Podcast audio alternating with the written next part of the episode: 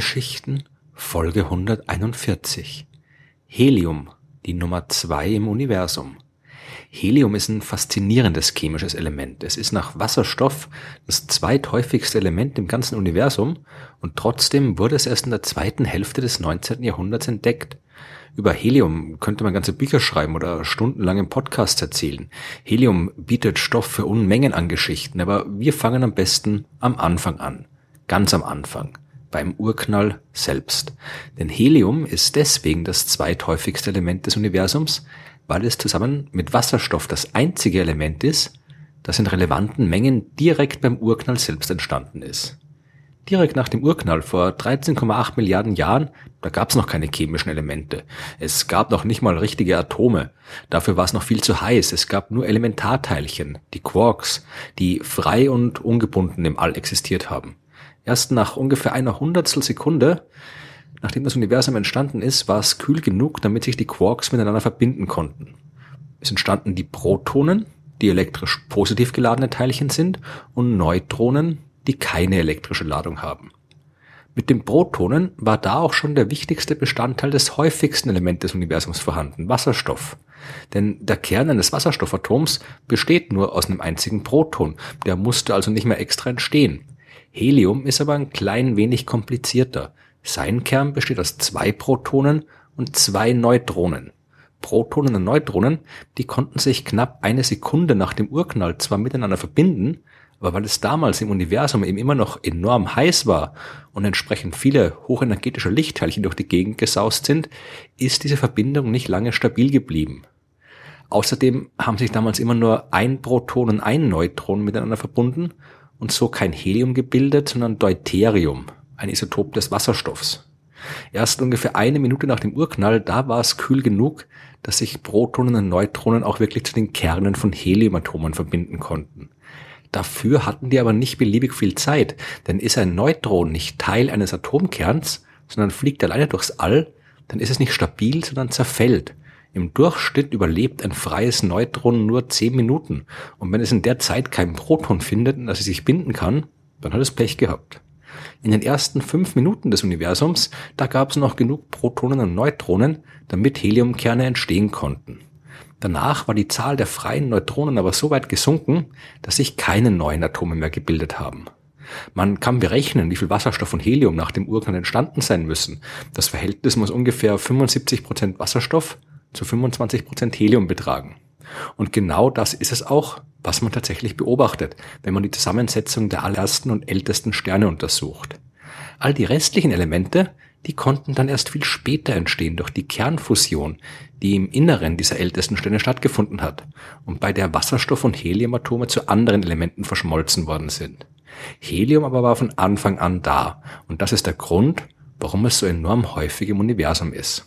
Aber wenn es so häufig ist, warum hat man es dann erst so spät entdeckt? Das liegt unter anderem an den Eigenschaften des Heliums.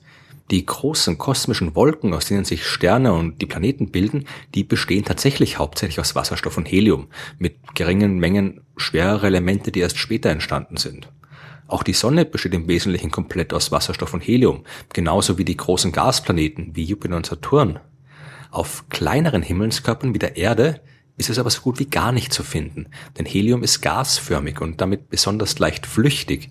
Es ist ein leichtes Atom, es bewegt sich schnell und es ist schwer festzuhalten. Es braucht schon einen großen Himmelskörper mit einer wirklich großen Masse, damit der in der Lage ist, sich eine Atmosphäre zuzulegen, in der Helium enthalten ist. Die Sonne oder auch im große Planeten wie der Jupiter, die sind massereich genug, damit das Helium nicht entkommen kann die Erde dagegen nicht. Außerdem verbindet sich Helium äußerst ungern mit anderen chemischen Elementen. Der noch leichtere Wasserstoff zum Beispiel, der taucht in vielen Verbindungen auf. Im Wasser zum Beispiel, das ja aus Wasserstoff und Sauerstoff besteht. Helium dagegen bringt man nur unter ganz extremen Umständen dazu, sich mit anderen Atomen oder auch nur mit anderen Heliumatomen zu verbinden. Und diese Bedingungen, die kommen in der Natur so gut wie nirgends vor. Helium hat man daher auch im Gegensatz zu fast allen anderen Elementen nicht auf der Erde entdeckt, sondern bei der Untersuchung der Sonne. Im 19. Jahrhundert haben die Wissenschaftler Gustav Kirchhoff und Robert Bunsen herausgefunden, dass man im Licht der Sterne Hinweise auf deren Zusammensetzung finden kann. Wenn Lichtteilchen, die im Inneren eines Sterns produziert werden, sich durch die Gasschichten hinaus ins All bewegen, dann treffen sie auf die verschiedenen Atome, aus denen das Gas besteht. Jedes Atom kann Licht einer ganz bestimmten Wellenlänge absorbieren und dieser Teil des Lichts fehlt danach. Spaltet man das Licht eines Sterns dann mit einem sogenannten Spektrographen in seine Bestandteile auf und schaut nach, wie viel Licht einer bestimmten Wellenlänge vorhanden ist, dann kann man die Spektrallinien finden, also die Bereiche, in denen Licht fehlt, weil es von den Atomen im Stern absorbiert worden ist. Jedes chemische Element erzeugt dabei ganz charakteristische Spektrallinien, anhand derer die Elemente dann identifiziert werden können. Die Spektrallinien der Sonne die hat am 18. August 1868 auch der französische Astronom Jules Janssen beobachtet. Damals befand er sich in Indien, wo eine totale Sonnenfinsternis zu sehen war. Er hat aber nicht nur die Sonnenfinsternis angeschaut, sondern auch die Spektrallinien, die im Sonnenlicht zu sehen waren, analysiert. Und bei einer Wellenlänge von 587,49 Nanometern ist er auf einen dunklen Bereich gestoßen, der bis dahin unbekannt war. Ein chemisches Element hat anscheinend Licht genau dieser Wellenlänge blockiert, aber die Daten haben zu keinem Element gepasst, das den Chemikern bekannt war. Gleichzeitig und auch unabhängig von Johnson hat der Brite Norman Lockyer die gleiche Entdeckung gemacht. Da war ein Element, das anscheinend nur auf der Sonne existiert, aber nicht auf der Erde, denn sonst hätte man es da ja sicher schon gefunden. Darum heißt Helium auch Helium. Das kommt von Helios, dem griechischen Gott der Sonne. Das Helium trotz allem auch auf der Erde zu finden ist, das hat wenig später der Italiener Luigi Palmieri entdeckt. Der hat 1882 Lava vom Vesuv untersucht und hat darin Spuren dieses Elements gefunden. Und 1895 schließlich hat es der britische Chemiker William Ramsay geschafft, Helium aus dem Mineral Cleveite zu isolieren. Das ist eine Uranverbindung und das Helium, das er da gefunden hat, das war nicht von Anfang an auf der Erde vorhanden. Es entstand beim radioaktiven Zerfall von Elementen eben wie Uran oder auch Thorium, die man im Inneren der Erde häufig finden kann. In Folge 126 der Sternengeschichten habe ich über Radioaktivität gesprochen und dabei auch von der Alpha-Strahlung erzählt.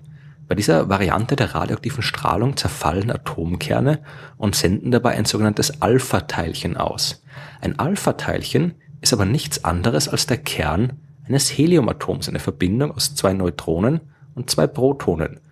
Durch diese radioaktiven Prozesse, die im Inneren der Erde ständig stattfinden, entsteht immer neues Helium und kann dann über Vulkanismus in der Lava an die Erdoberfläche kommen. Auf die gleiche Art kann es sich auch in Erdgas ansammeln oder auch ein bisschen in Erdöl. Und Erdgas ist auch die Hauptquelle für das Helium, das wir heute überall in der Wissenschaft, in der Technik, in der Industrie verwenden. Helium bleibt nämlich sehr lange gasförmig und wird erst bei extrem niedrigen Temperaturen flüssig. Wenn man jetzt Erdgas also stark abkühlt, wird irgendwann alles flüssig, nur das gasförmige Helium bleibt übrig und kann isoliert werden. Dieser niedrige Siedepunkt von Helium, der macht es unter anderem auch so interessant. Man kann es nämlich dann als Kühlmittel in der Tieftemperaturphysik verwenden. Zum Beispiel, damit die supraleitenden Magnete in den Teilchenbeschleunigern funktionieren oder auch in vielen medizinischen Geräten. Ist das Helium aber erstmal an der Oberfläche der Erde angelangt, dann ist es auch bald wieder weg. Es entweicht in die Atmosphäre und verschwindet irgendwann im All. Und das könnte problematisch werden, denn nicht jede Art von Erdgas enthält genug Helium, damit sich die Förderung lohnt. Und äh, so wie das Erdöl wird auch das Erdgas immer weniger und vermutlich irgendwann alles sein. Früher war Helium auch absurd billig und wurde für alle möglichen Zwecke regelrecht verschwendet eigentlich passiert das immer noch. Ja, wir verwenden heute Helium als Schutzgas in der Lebensmittelverpackung, als Zusatzstoff mit der Bezeichnung E939, falls jemand mal nachschauen will, oder als äh, Füllmittel für Partyluftballons. Der Verbrauch in der Industrie und bei der Wissenschaft, der steigt gleichzeitig aber ständig an. Und es gibt einige Experten, die davor warnen, dass mittelfristig ein Heliummangel drohen könnte. Wenn das tatsächlich passiert, dann müssen wir uns das Helium vielleicht irgendwann doch direkt aus dem Weltall holen. Dort gibt schließlich mehr als genug davon. Aber bis wir in der Lage sind, mit interplanetaren Tankraumschiffen durch Sonnensystem zu fliegen, um die Atmosphäre des Jupiters anzuzapfen, da sollten wir besser doch ein bisschen sparsamer mit diesem Element umgehen und vielleicht auf den einen oder anderen Partyluftballon verzichten.